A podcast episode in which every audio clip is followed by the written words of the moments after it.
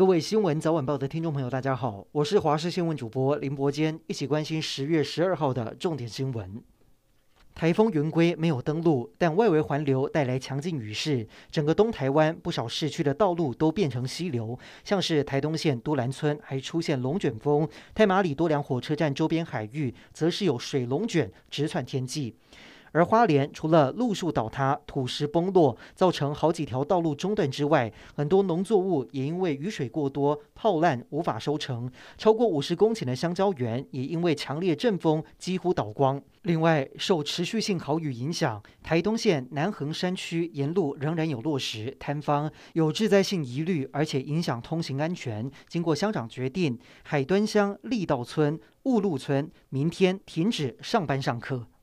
气象局表示，入夜之后风雨会稍微停歇，不过紧跟在后的云雨带让东部东半部星期三以及星期四这两天还是相当不稳定，有短暂雨。周五才会稳定，而入秋以来首波东北季风最快可能周六报道。气象局表示，周六高压南下，北部东半部等迎风面降雨几率比较高。周六到下周一，北部东部地区低温有机会来到二十度、二十一度。空旷地区会更低一些，但强度是否会达到低温二十度以下的东北季风等级，仍需观察。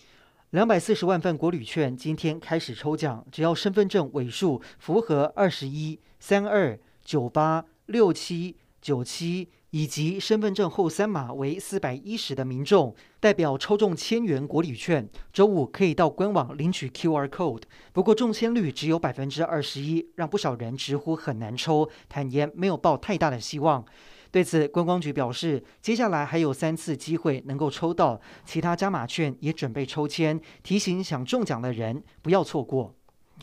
国内疫情今天没有本土确诊，但是有四例境外移入，其中一例是打两剂 BNT，仍然突破性感染。而昨天确诊的台北市内湖某幼儿园老师，目前一百零六位接触者采检都是阴性，指挥中心判定不是属于群聚案，不会再对所有接触者进行抗体检验。随着疫情趋缓，陈时中部长上午在立法院质询当中透露降级指标，除了不明感染源的个案数，还有医疗量能等等的考量，要不要降级，也已经在跟专家们讨论当中。同时要特别提醒听众朋友，第十一轮疫苗的预约和第十二轮的意愿登记截止时间都在明天中午十二点，第十二轮疫苗的预约施打时间也会在明天公布。